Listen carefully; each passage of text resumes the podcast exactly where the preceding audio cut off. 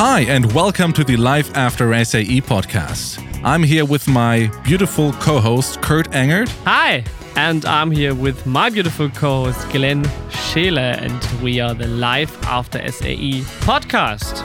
What is the Life After SAE podcast, Glenn? Well, in this podcast, we talk to SAE alumni and uh, talk about their successful or maybe even non successful stories and how they got to where they are now. And we talk about anecdotes and fun stories from their everyday work life. A lot of episodes are still in German because, as you may hear by the accent, we are German, but we're keen to have more international people joining us and talk about their stories. So, thanks for stopping by.